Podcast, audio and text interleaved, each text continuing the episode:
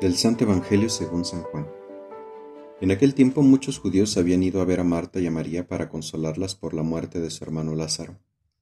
Apenas oyó Marta que Jesús llegaba, salió a su encuentro. Pero María se quedó en casa.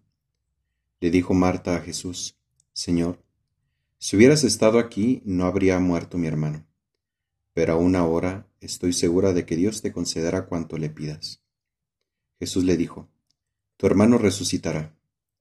Marta respondió, Ya sé que resucitará en la resurrección del último día.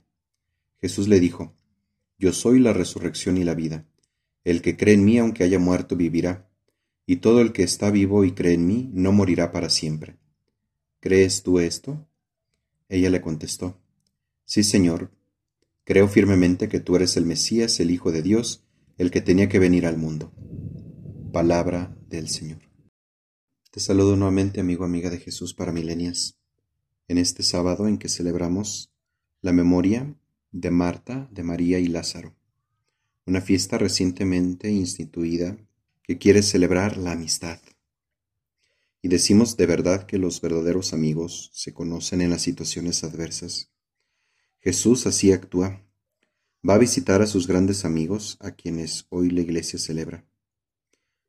Te pregunto si tú has sentido a Dios como tu amigo. ¿Lo has percibido en tus tristezas y alegrías? ¿Crees en el Dios que nos visita? ¿O por el contrario, solamente tenemos esa idea de Dios todopoderoso, lejano, que solamente está viendo lo que hacemos y lo que dejamos de hacer?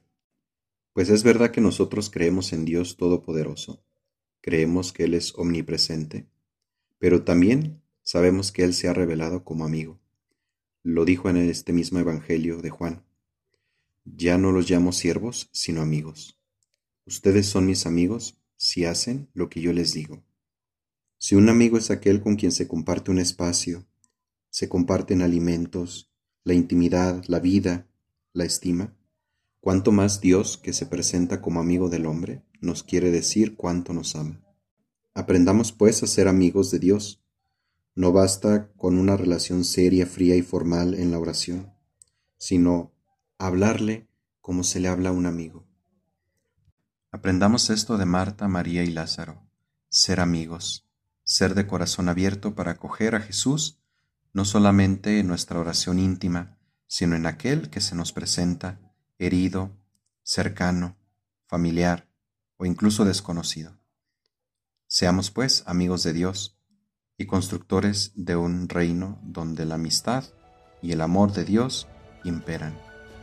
Amigos, esto ha sido Jesús para Milenias. Hasta pronto.